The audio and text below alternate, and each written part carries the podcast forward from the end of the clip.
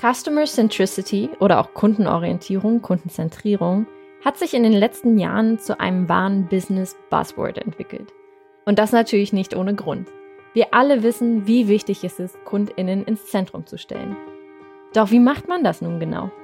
Mit Mael Roth, Head of Marketing bei Elise, spreche ich heute darüber, wie Customer Centricity wirklich funktioniert. Mein Name ist Jennifer Lapp, ich bin SEO Strategist hier bei HubSpot und ich führe euch durch diese Episode vom Digital Helpdesk.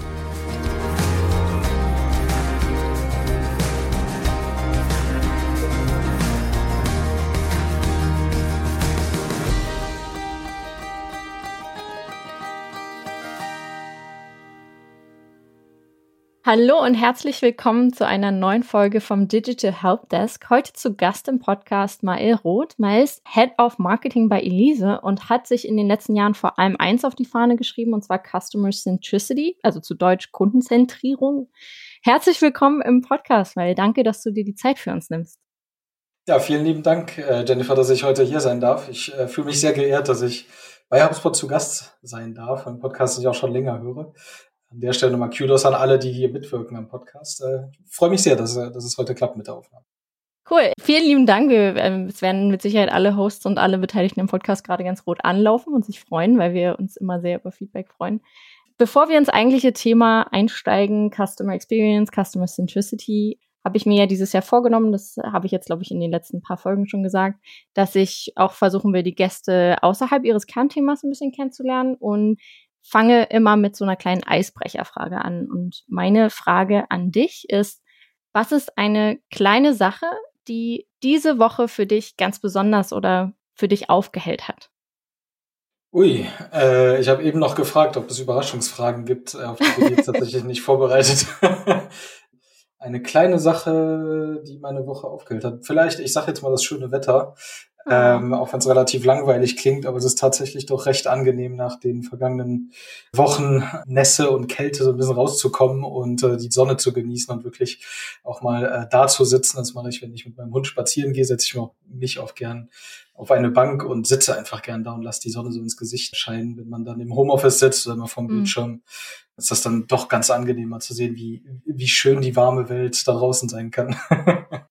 Das stimmt, das hat aber auch meine Woche ganz besonders gemacht, muss ich zugeben, auch wenn wir jetzt schon in den ersten zwei Minuten beim Wetter gelandet sind. Aber ich finde das ja toll. Vor allem, ich habe angefangen in den letzten, seit, seit Februar, dass ich jeden Morgen, weil ich bin, ich bin komplett remote, ich stehe jeden Morgen auf, ziehe mich an und gehe einfach eine halbe Stunde spazieren. Und komme dann wieder und dann geht's los, mache ich meinen Kaffee und dann geht's los mit der Arbeit. Und das hat sich so in den letzten zwei Monaten so für mich eingebrannt. Ich habe ja auch gelernt, dass sich Gewohnheiten erst etablieren, wenn man sie wirklich 60 oder 66 Tage, glaube ich, durchzieht. Da bin ich jetzt schon fast. Ich hoffe, das hält, aber es ist extrem angenehm, weil mir als komplett im Homeoffice die ganze Zeit diese, dieser Arbeitsweg extrem fehlt. Dieser Moment, wenn man mal von ähm, also was ganz anderes macht oder also abschalten kann von der Arbeit und nicht ans Büro denkt. Und das habe ich jetzt so versucht in den letzten vier, fünf Wochen durchzuziehen. Mal gucken, wie lange es noch anhält. Sehr löblich. Ich glaube, das ist, ähm, ich habe ja tatsächlich auch vor der Corona-Zeit habe ich eine ganze Weile im Homeoffice gearbeitet. Für eine Münchner Firma damals und da habe ich auch schon, ich glaube, 2016 gelernt, du brauchst tatsächlich diesen, diese Art Arbeitsweg wenn du jetzt aufstehst, trinkst direkt einen Kaffee und gehst an den PC, fühlst du dich am Ende des Tages. Das wird jetzt sicherlich der ein oder andere Hörer auch schon äh, gemacht haben, die Erfahrung, aber dann fühlt sich das irgendwie nicht gleich an. Also ob man jetzt, die einen brauchen Kollegen und Interaktion mit den Kollegen, die anderen brauchen das vielleicht weniger, aber ich glaube, was jeder braucht, ist so eine Art Cut zwischen jetzt mhm. ist Arbeit und jetzt ist Freizeit oder mal rausgehen. Und ich glaube, da braucht man auch Disziplin. Und wie viel hast du gesagt? 66 Tage? Ja. Ich weiß nicht, ob es bei mir so lange gedauert hat, aber genau, da muss man einfach so die Disziplin haben, das durchzuziehen. Also morgens und abends. Ja, stimmt. So, da haben wir einen schönen Einstieg gefunden und dich auch und mich ein bisschen besser kennengelernt an alle Hörerinnen und Hörer. Ich hoffe, das war ein bisschen hilfreich. Ansonsten habt ihr hoffentlich einfach vorgespult. Meine erste Frage an dich, um ins Thema einzusteigen. Customer Experience als Begriff hat sich ja in den letzten Jahren oder als Buzzword hat sich in den letzten Jahren ziemlich festgesetzt. Warum denkst du, ist das so wichtig geworden? Das ist eine sehr allgemeine Frage. Ich glaube, also das ist ja kein Geheimnis, äh, kein Insider-Tipp, dass die Customer Experience eine Rolle spielt. ich glaube, mhm. das äh, wissen alle und irgendwie ist das auch relativ logisch. Das klingt sehr logisch für sehr, sehr viele Zuhörer sicherlich. Ich glaube, als ich so ein bisschen drüber nachgedacht habe, und ich habe das Thema 2000 ui, wann war das? Ich meinen Master gemacht habe, 2011, glaube ich, 2010, ja, 2011, 2012, so um die Zeit rum, ähm, habe ich mich für dieses Thema interessiert und da ging es aber eher so um Service Design, zum Beispiel bei einem Festival, bei Restaurants oder es war alles eher so offline und dieser Begriff Customer Experience ist dann auch in den Digitalbereich gerutscht. Ich glaube, weil mit zunehmender Komplexität und ähm, unterschiedlichen Kanälen, Metriken, es wird überall gemessen, es werden Departments ins Leben gerufen für unterschiedliche Disziplinen, die das dann spezialisierter machen. Aber so dieser ganzheitliche Blick, der ist halt total schwierig zu erfassen. Mhm. Du musst das irgendwie zusammenfassen, so die Summe aller Erlebnisse, ob sie jetzt offline, online sind, wie auch immer, das dann zusammenzufassen in, in einen Eindruck, sage ich mal. Und ich glaube, wir kennen das alle. Wir haben alle eine gewisse Neigung, einem Unternehmen vielleicht zu vertrauen oder eine Kompetenz zuzusprechen oder verbinden ein Gefühl mit diesem Unternehmen, weil ein äh, Service, weil eine Erfahrung in Verbindung mit einem Produkt zum Beispiel mal schiefgelaufen ist oder nicht schiefgelaufen ist äh, oder gut gelaufen ist, andersrum gesagt. So, ich glaube, diese alles, was zwischen den Zeilen passiert und ja, die die Einstellung zum Unternehmen eben prägt, wird von der Customer Experience geprägt. Und das ist halt total schwierig zu fassen. Kann man jetzt natürlich mit verschiedenen Methoden machen, à la NPS und, äh, und so weiter und so fort im Moment sehr beliebt. Aber ich glaube, ähm, es ist eine gute Idee, darüber nachzudenken, ja, zu überlegen, was passiert so zwischen den Zeilen. Und es ist gar nicht so einfach. Ähm, also ich glaube, jeder merkt, dass das wichtig geworden ist, weil wir mhm. gerade wie gesagt, immer mehr haben, was wir messen können, aber so dieses ganzheitliche zu betrachten. Ich glaube, das ist vielen bewusst geworden, dass man das eben ja unter Customer Experience zusammenfassen muss. Da hast du ja schon ganz viele Bereiche gerade angesprochen, die in diese Customer Experience Verantwortlichkeit fallen. Wie bist du dazu gekommen, dass du das Ganze auf speziell auf Content ausrichtest? Gute Frage. Also ich habe mir immer gedacht, ich bin eher ein Content- und Kommunikationsmensch. Im Übrigen bin ich damals auch nach meinem Master relativ schnell auf HubSpot gestoßen, weil ich dann im Online-Marketing angefangen habe und wer dann Sachen googelt wie alles, was man nicht selber machen will, so Template, Reporting-Template. In meinen. Agenturzeiten hatte ich eher keine Lust drauf, meine ganzen Excel-Tabellen selber aufzubauen oder das White Paper zu dem ein oder anderen Thema und so weiter. Und habe relativ schnell gemerkt, ja krass, wenn ich das so flapsig sagen darf, sage ich, ja krass, okay, jedes Mal, wenn ich was google, stoße ich irgendwann, vielleicht nicht jedes Mal, aber irgendwann immer wieder auf HubSpot. Und die Summe meiner Recherchen, die Summe der Erlebnisse, die ich auch hatte, als ich E-Mails bekommen habe, es äh, hat immer irgendwas, ja, so zwischen den Zeilen war immer etwas, was mich an HubSpot erinnert hat. Und ich bin dann sogar, ich weiß es noch, 2000 Datum ist ja letzten Endes egal, aber als ich, als ich in der Agentur gearbeitet habe, haben wir nicht mit HubSpot gearbeitet. Und ich habe ziemlich oft bin ich zu meinen Chefs gelaufen, obwohl ich die Software nie gesehen hatte. Habe ich gesagt, Leute, sollen wir uns nicht mal HubSpot angucken, weil irgendwie, ich glaube, das ist cool. Und wir hatten damals eine andere Software, die ich gehasst habe, weil du sehr viel manuell machen musstest und Excel-Tabellen zusammenklicken. Und dann hat man verglichen, warum die Klicks in Google Analytics nicht gleich die Anzahl der Leads sind, obwohl die Leute doch draufgeklickt haben und so weiter. Und dann musste, ja, hm. egal. Also du hattest quasi ganz viele unterschiedliche Quellen, hast versucht, das zusammenzufummeln und das war dann so viel Kleinarbeit, was letzten Endes im Übrigen für die Customer Experience scheißegal war, wenn ich das so sagen darf. Ähm, aber du hast so viel in Details gesteckt, einfach weil du nicht eine Plattform hattest. Aber um auf deine Frage einzugehen, ich glaube, Customer Experience überträgt sich nicht nur auf das Erlebnis in dem Moment, wo ich mit dem Produkt in Verbindung äh, bin, also das Produkt nutze, das Produkt erhalte, darauf warte, wenn ich es gekauft habe, sondern auch davor und danach, wenn es um Kommunikation geht. Mhm. Und ich bin jetzt im Bereich B2B-Marketing und da gibt es ganz viele Bereiche, wo die Experience in Verbindung mit der Kommunikation, die geleistet wird von einem Unternehmen, um jetzt, ich sag mal, ein Lead zu gewinnen, wo die eigentlich total schlecht ist. Das wird jetzt vielleicht keine Auswirkungen sofort haben auf ich kaufe oder ich kaufe nicht oder eine gewisse Aktion, die der Marketer erzeugen will. Aber ich glaube schon, dass das auch eine gewisse Brand Ausprägung oder die Brand prägt, die auch im B2B eine Rolle spielt. Und in dem Sinne prägt die Customer Experience auch die Brand über Content. Mhm. Ein schlauer Mann hat mal gesagt, ein Freund von mir, der sich vielleicht wieder erkennen wird, wenn er das hier hört, gesagt, Content ist das Bindeglied zwischen dem Unternehmen und dem Kunden. Und ich glaube, das trifft es eigentlich ganz gut. Egal in welcher Phase du bist, du brauchst irgendwas, was das Bindeglied zwischen den beiden Parteien ist und meistens ist das Content. Mhm. Du sagst ja in Interviews auch sehr oft, dass die Marken, die richtig gut in Content Marketing sind, auf die Fragen ihrer Kunden eingehen. Da hast du ja gerade auch dich selbst als schönes Beispiel gegeben. Ich freue mich natürlich, dass du auf HubSpot Content gestoßen bist. Das war wahrscheinlich hauptsächlich englischsprachiger Content damals. Damals, ja, ja. Da gab's, da gab's HubSpot auf Deutsch oder auf Französisch und so weiter noch gar nicht. Genau, das war, das war alles auf Englisch. Was ist denn deiner Meinung nach der beste Weg für Marken herauszufinden, ähm, wie sie diese Fragen die Fragen selbst herauszufinden, aber auch die Fragen zu beantworten.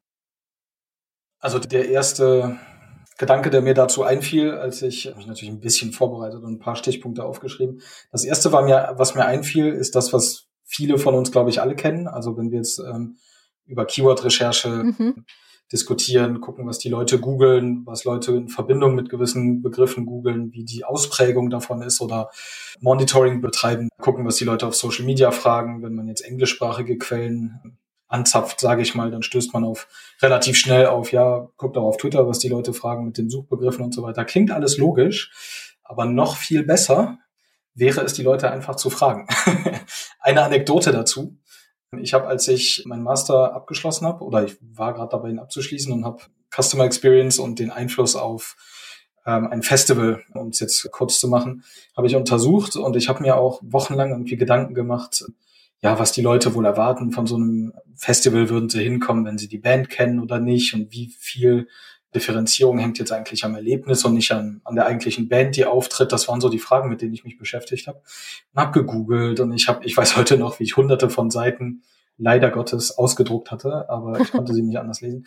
Aber ich habe sie ausgedruckt, so wissenschaftliche Artikel zu dem Thema und so weiter und so fort und habe quasi nur in der Theorie und so, ich sag mal, über den Bildschirm versuchen, das rauszufinden. Mhm. Und dann bin ich auf ein Festival gegangen, wo wir Flyer verteilen durften. Und das war mehr oder weniger die gleiche äh, Zielgruppe hier in Düsseldorf. Und dann habe ich die Leute einfach gefragt. Und ich habe dadurch einfach viel mehr gelernt, durch, was jetzt total banal klingt für mhm. ist, ne? aber einfach fragen und mit ein paar Leuten aus der Zielgruppe reden, bringt dir manchmal so viel mehr, als versuchen, durch so viele Daten zu gehen, wo du meistens auch nicht sicher bist, ob das jetzt die richtige Zielgruppe gegoogelt hat. Ist das jetzt die richtige Persona, die diese Suchbegriffe googelt oder ist das eigentlich eine ganz andere? Ja, einfach halt mit der, mit der richtigen Persona dann mal ins Gespräch gehen. Da findet man sehr, sehr viel mehr raus. Und ich habe dann in einer meiner Stationen, habe ich sehr viel mit UXern zusammengearbeitet. Und das hat mich auch nochmal weitergebracht, weil mhm. die eine ganze Menge Methoden haben, die total nah am Kunden sind und halt über qualitative Interviewfragen hinaus, qualitative Recherche auch mit Heuristik eben viel arbeiten und irgendwie hat mich das mehr inspiriert, als immer nur in Daten zu graben, weil es irgendwie auch ein bisschen, ja, es ist, es ist halt ein bisschen anfassbarer und bringt dich meistens weiter. Da war gerade so viel Information, mein Hirn verarbeitet das gerade alles, weil ich ja so als, also mein persönlich meine Anekdote dazu was ich zum Beispiel gerne mache, ist, ich setze mich sehr, sehr gerne mit unserem Service- oder Sales-Team zusammen oder auch Support und shadow die einfach in ihren Unterhaltungen mit, mhm. mit Kunden, um da halt herauszufinden, wie wird unser Produkt benutzt und welche Fragen kommen auf. Und das ist natürlich nicht ganz so interaktiv, aber ich bin da auch als introvertierter SEO, nicht der, der sich so hinsetzt und alle Leute gleich befragt. Aber ich finde es sehr interessant, sich mit dem UX-Team da genauer zu unterhalten und zu fragen, welche Methoden die anwenden. Wie kann ich mir die Anwendung da vorstellen, wenn du jetzt sagst, für dein Marketing, wie kannst du da Schlüsse daraus ziehen? Du meinst speziell in Verbindung mit UXern oder, oder ja, genau. allgemein? Genau. Mit UXern boah, das jetzt so konkret fassbar zu machen. Also ich glaube, das ist eher, wenn man auch UXer sagt, das ist jetzt eine Profession, die relativ jung ist und ich glaube, verschiedene mhm. UXer haben verschiedene Backgrounds auf Neudeutsch. Ähm, der eine war vorher Designer, der andere hat Webseiten gebaut, fand es aber spannender, irgendwie sich auf den Nutzer zu fokussieren. Der andere schimpft sich schon immer Customer Experience irgendwas. also die kommen ja aus ganz unterschiedlichen Bereichen ein bisschen wie Marketingmensch. Und Marketingmensch äh, kann ja auch irgendwie alles sein. Ja. Als Marketer dürfen wir sowas sagen, oder Jennifer? Ja. Ähm, also es gibt so ganz verschiedene Ausprägungen. Und ich glaube, das Wichtigste sind so gewisse Grundprinzipien, die ein UXer hat. Zuerst an den Nutzer denken und an das Nutzererlebnis, mhm. vor das zu stellen, was vielleicht die Person im Unternehmen haben will. Also jetzt Beispiel, irgendjemand wird daran gemessen, wie viele Leads er generiert. Das ist jetzt sehr flach als Beispiel, aber tatsächlich ist mir mehrmals über den Weg gelaufen. Äh, man wird daran gemessen, wie viele Leads man generiert und vielleicht im schlimmsten Fall kriegt man sogar ein Bonus basierend auf irgendwelche Leadzahlen ähm, mhm. erreichen oder die Erreichung gewisser Leadzahlen. Das führt dazu, dass du natürlich als Angestellter oder ob es ein Freelancer ist oder wer auch immer, der daran gemessen wird, der wird natürlich alles dafür tun, dass er seine Zahlen erreicht. Im schlimmsten Fall nur um seinen Bonus zu kriegen. Und dann geht es nicht mhm. mehr um die Sache, sondern, und das ist ganz natürlich, würden wir wahrscheinlich genauso machen. Am Ende willst du wahrscheinlich jeder einen Bonus am Ende des Monats. Und dann machst du Sachen, nicht weil sie gut für den Kunden sind oder weil du denkst, du hast einen Weg gefunden, einen guten, sinnvollen, nützlichen Content an den Mann zu bringen und wendest dafür verschiedene Taktiken an, sondern du fängst an, das quasi von hinten aufzurollen und dann entstehen so, ich weiß jetzt gar nicht, wie der Begriff auf Deutsch, äh, gut wäre so shady Tactics, also so ein mhm. bisschen hintenrum, ja, aller Pop-ups zum Beispiel. Kennt, glaube ich, jeder. Du kommst auf eine Seite, du hast die Seite vorher noch nie gesehen und kriegst direkt einen Pop-up ins Gesicht, ob mhm. du denn den Newsletter abonnieren willst. So, und da denke ich halt, warum, das kann man in gewissen Tools, die man da verwendet, durchaus einstellen, warum lässt du den Leuten nicht 10 Sekunden, 15 Sekunden Zeit, um den Artikel zu lesen, auf den sie stoßen? Und dann meinetwegen Pop-up. Oder sogar besser, Pop-up, aber nicht kein Pop-up, was den, den ganzen Bildschirm verdeckt, sondern, und da bin ich ein Freund von, ein Pop-up, was so unten links oder unten rechts einfliegt oder irgendwie oben kleben bleibt. Ja, vielleicht nervt das den einen oder anderen auch, aber es hindert die Person nicht daran, das zu tun, was sie auf dieser Seite eigentlich tun will und ja, kann ihn dann vielleicht auch wegklicken. Also ich glaube, es gibt immer so einen Kompromiss, den man finden muss und ähm, dafür musst du aber immer an die Nutzererfahrung denken. Also was will der Nutzer hier eigentlich erreichen und über welchen Kontext kommt er? Und das sind so Sachen, das ist einfach die Denkweise, die ich bei UXern eigentlich, ja, cool fand. Weil du hast erstmal ein Projekt und musst das umsetzen und setzt im Zweifel das Falsche um. Der UXer geht immer über die Nutzerperspektive als erstes. Das ist, glaube ich, ein sehr wertvoller Rat, den wir hier auch allen mitgeben können. Du hast ja jetzt schon einige Herausforderungen mit angesprochen, aber ich will es trotzdem nochmal fragen. Und zwar, was ist denn aus deiner Sicht die größte Herausforderung, vor der Marken stehen oder die sie überwinden müssen, wenn es um Customer-Centric Content oder Customer Experience geht?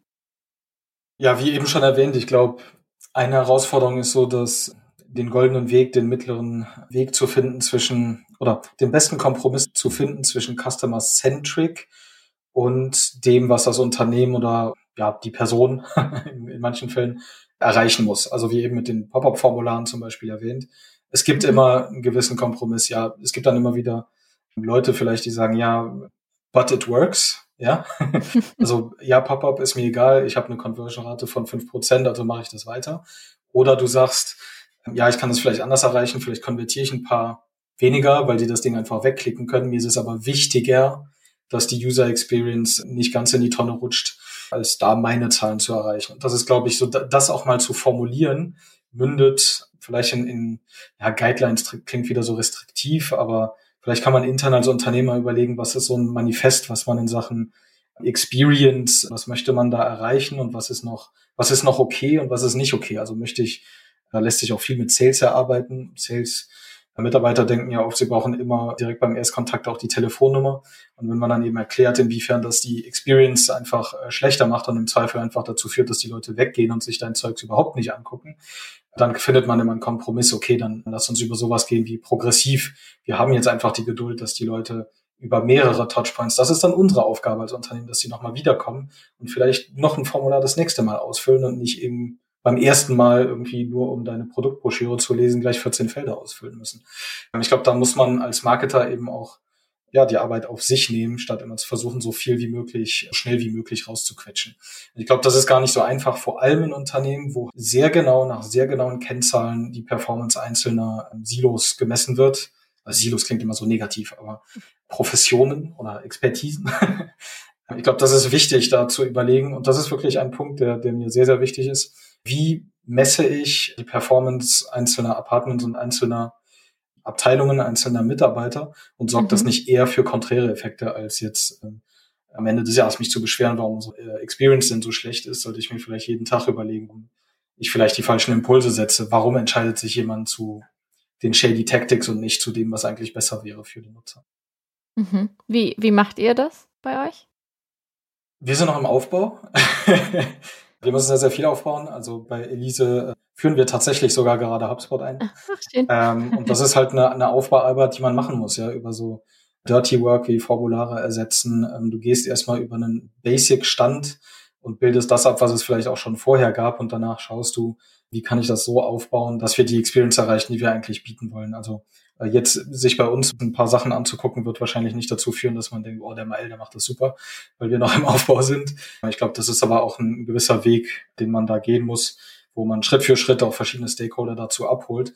Und letzten Endes auch, du musst ja ein bisschen, ein bisschen educaten auf Neudeutsch intern, dass äh, dass du sehr vieles nicht immer auf den direktesten Wegen erreichst im Marketing, gerade in unserer Zeit, mhm. Multichannel, Omnichannel und, und so weiter und so fort. Und da muss man so ein bisschen ja intern aufklären und, und ähm, sagen, wie, wie wir eigentlich Entscheidungen treffen, weil komischerweise, wenn wir im Unternehmen sitzen, denken wir immer, die Leute stoßen auf die Seite, finden das super cool und rufen sofort an. Und in Wahrheit gibt's ja über zehn Touchpoints höchstwahrscheinlich in B2B Umfeldern und es, es liegt an dir als Marketer, die halt sinnvoll zu orchestrieren und zu bespielen, damit die Leute irgendwann so weit sind, dass sie mit Sales sprechen können. Ich glaube, das ist also viel von dem, was, was Marketing tun muss, ist auch äh, intern darüber kommunizieren. Mhm.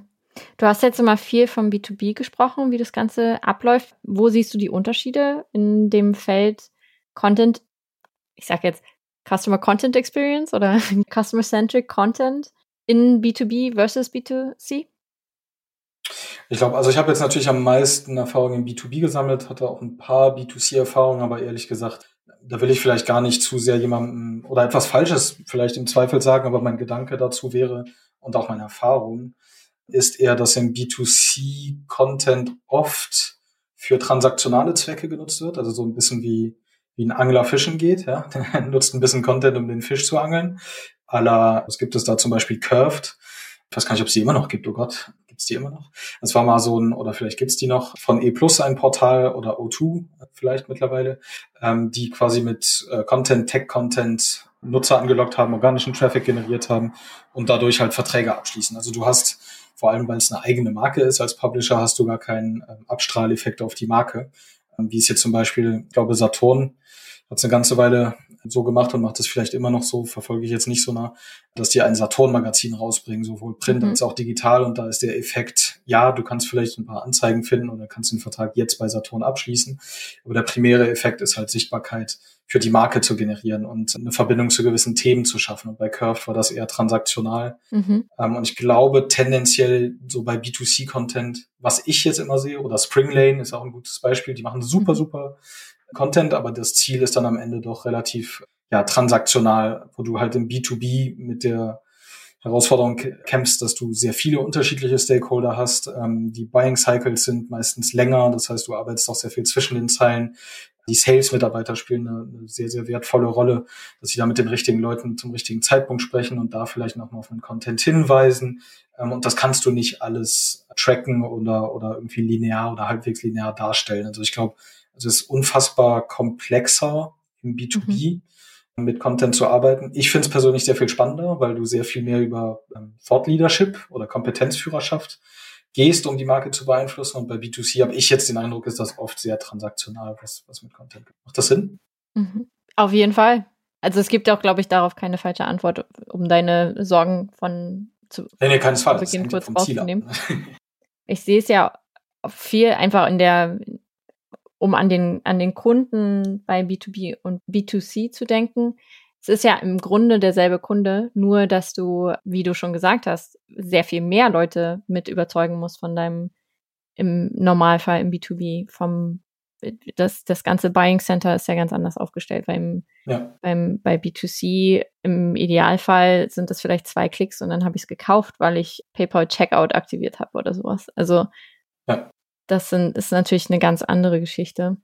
Es gibt auch im B2C Multi-Stakeholder-Journeys bestimmt. Ne? Wenn, äh, je teurer es wird, desto mehr ja. wird der Partner oder das Kind herangezogen zum Beispiel. Es gibt ja, glaube ich, auch, äh, ich weiß jetzt nicht, ob das hundertprozentig stimmt, aber es gibt auch ja, Leute, sage ich mal, sehr allgemein, weil ich tatsächlich nicht mehr weiß, wo es herkommt, die sagen, dass gewisse Anzeigen eher auf Kinder abzielen, obwohl das Kind es natürlich nicht kauft, aber das Kind beeinflusst die Entscheidung der Eltern viel mehr als, äh, als die Eltern. Ne? Also ich glaube, da, da ist auch was dran. Na klar, da sind wir doch auch bei den, bei den Jammerschlangen an der Kasse. Das ist doch ja, auch, genau. die, die Süßigkeiten im Kassenbereich sind nicht für die Eltern da, sondern weil jeder Verkäufer weiß, dass ein quengelndes Kind irgendwo dabei ist. Und ja, die sind wahrscheinlich eher auf Augenhöhe des Kindes und nicht der Eltern. Ja, das ist gleich das nächste, ne? Das ist meistens ja so eine, so eine etwas längere Zeile. Entweder ist die über dem Band, wo Sachen draufgelegt werden, wo das Kind das aus dem Einkaufswagen direkt sehen kann, oder die sind direkt vor der Kasse, wo dann natürlich im ersten Fall das Kind beeinflusst wird. Die Eltern zu beeinflussen quasi. Ja, absolut. Ich glaube, ich habe das auch mal mit ähm, Müsli-Verpackungen gelesen in den USA. Dass, ich weiß jetzt nicht, ob das stimmt oder nicht, aber dass der, es gibt so einen Tiger, wo sind die auf irgendeiner Kelloggs-Packung, glaube ich, drauf, ohne hier Werbung mhm. machen zu wollen. Die gucken nach unten, weil das Kind sich dann angesprochen fühlt und nicht nach oben oder so. Ich weiß jetzt nicht, ob es stimmt. ich kann mir schon also vorstellen, dass da was dran ist. Ich glaube dir das einfach. Ich finde das, finde das ein super Fun-Fact. Der hat sich auch sofort eingebrannt bei mir. Ich nehme den jetzt einfach. Gleich googeln. Machen wir im Nachgang dann nochmal. Ja, genau. Ich, ich wollte eigentlich nur fragen, wir haben ja, wir sind jetzt gerade kurz ein bisschen vom Thema abgekommen, aber ist auch okay. Gibt es dann eine Marke, von der du sagst, die kann das wirklich ganz besonders gut? Die kann was ganz besonders gut? Content? Customer-centric Content quasi. Äh, ja, wie gesagt, ich, ich bin schon ein großer Fan von HubSpot. Ich weiß jetzt nicht, wie frei ich reden darf, weil ich im HubSpot-Podcast bin. Ähm, aber ich tue es einfach mal. Am Anfang, als ich eher mit dem amerikanischen Content in Kontakt gekommen bin, ähm, das ist natürlich super, soweit, ähm, wenn du, wenn du sehr weit kommst, mit dem, was angeboten wird und dann auch noch eine konkrete Hilfe kriegst. Also ich glaube, sehr, sehr viele Unternehmen machen das zum Beispiel, was HubSpot schon lange macht, mit Templates. Also es gibt so viele oder Templates oder Workbooks zum Beispiel, gerade im Marketingbereich, könnten so viele Agenturen, ich glaube, mittlerweile wird das auch öfter gemacht, aber könnten so viele Agenturen oder generell auch Technologieanbieter so viel Nützliches an die Hand geben, was über ein White Paper, ein Use Case oder etwas relativ Trockenes hinausgeht. Und das hat HubSpot schon recht früh gemacht und ich glaube, weil man sich halt schon sehr früh mit Persona und was machen die wirklich im Alltag eben auseinandergesetzt haben und dabei äh, kommt man halt auf andere Formate wie, wie Templates. Wie gesagt, ich bin großer Fan von Templates, weil es äh, der Person, die es sich runterlädt, dann auch im, im Zweifel sehr, sehr viel Zeit spart. Mhm. Deswegen, das finde ich bei HubSpot, fand ich bei HubSpot schon sehr früh super, was dann ein bisschen anstrengender war, war, dass man ja gewisse E-Mail-Abfolgen oder Calls äh, dann relativ schnell gekriegt hat. Und äh, was ja auch gut ist bei Sales-Leuten ist, dass sie hartnäckig sind, nur manchmal, ich glaube, das kennt jeder.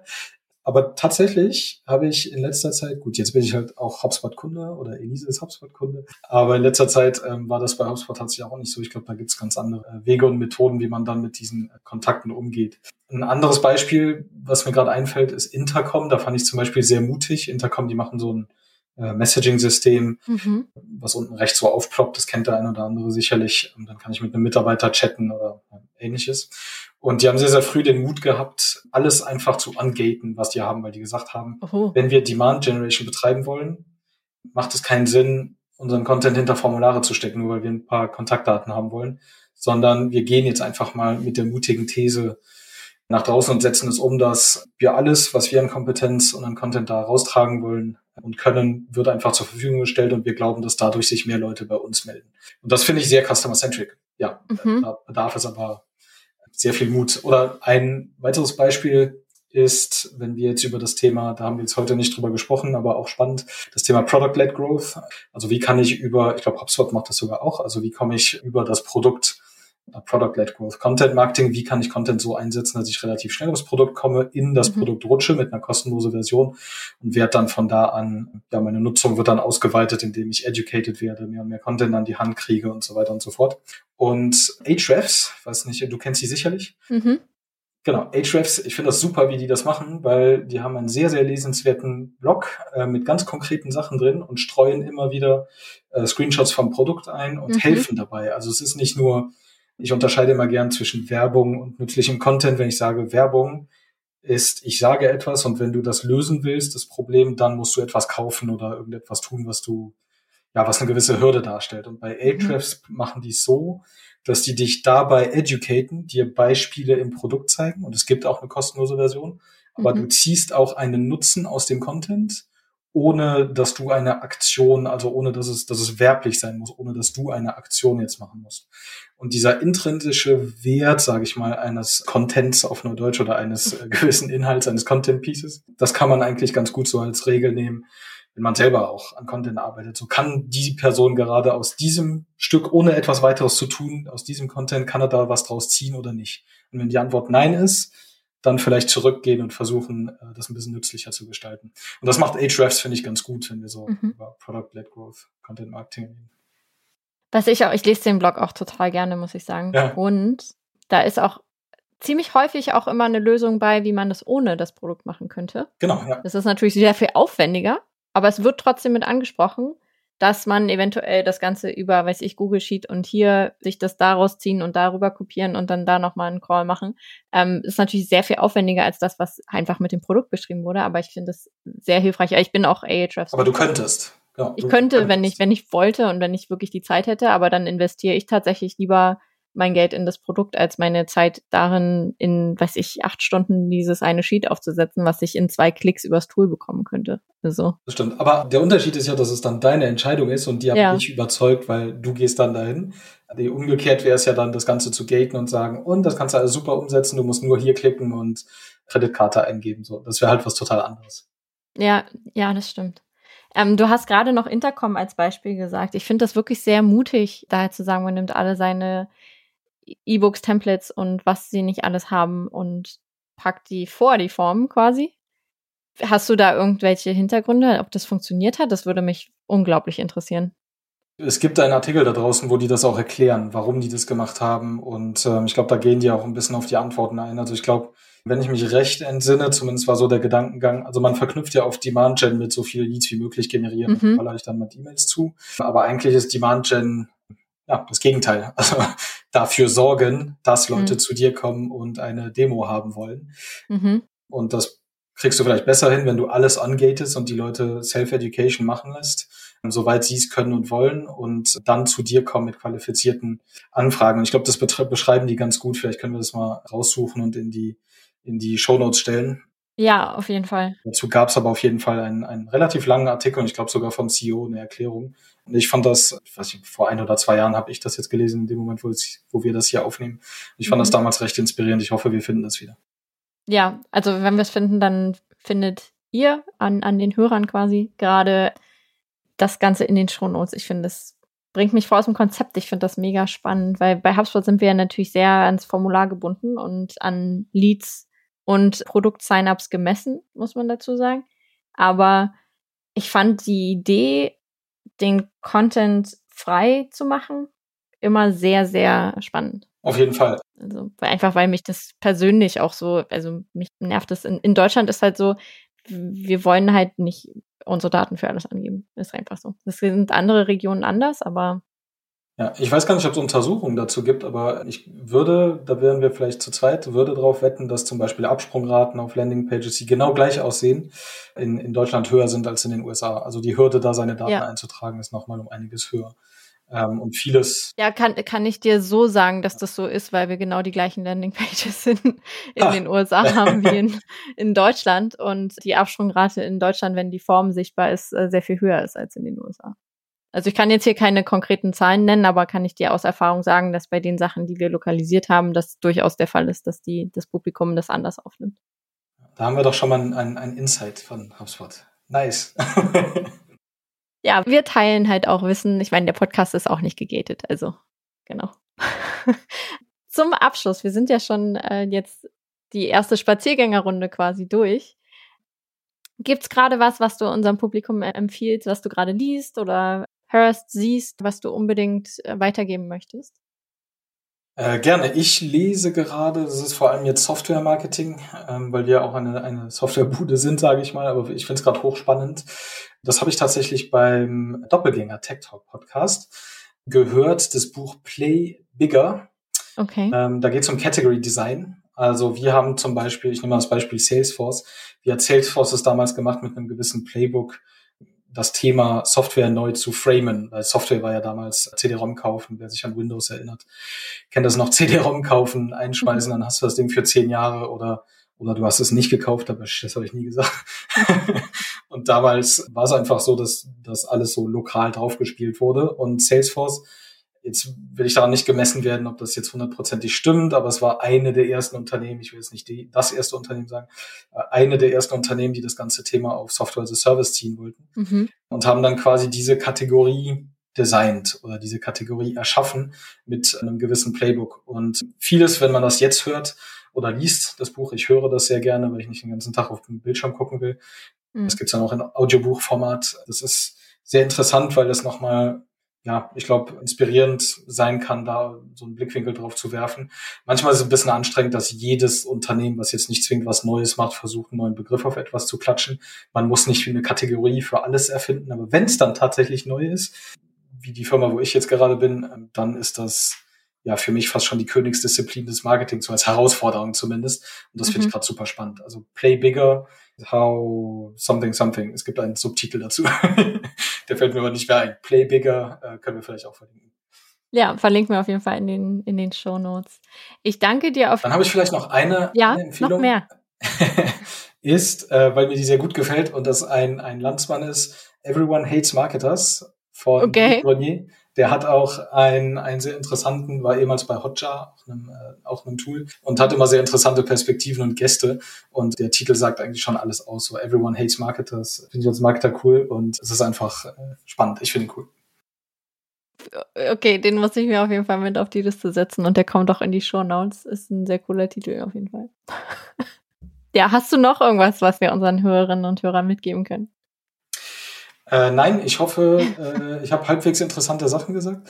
Nein, aber im Ernst, hat mich sehr gefreut. Mir hat es Spaß gemacht, über diese Themen jetzt so ein bisschen nachzudenken und mit dir drüber zu sprechen.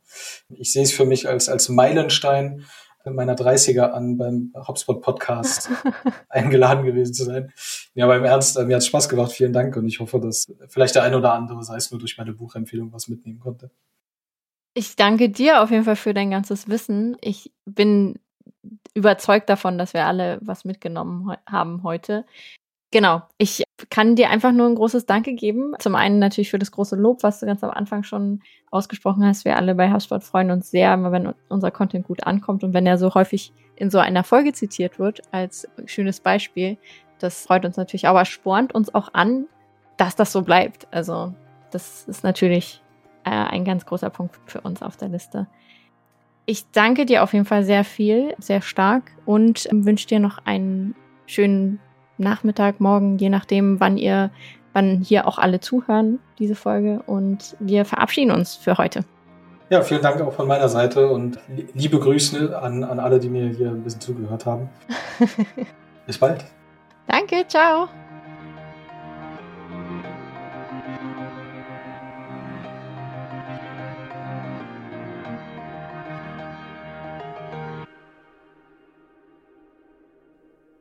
HubSpot.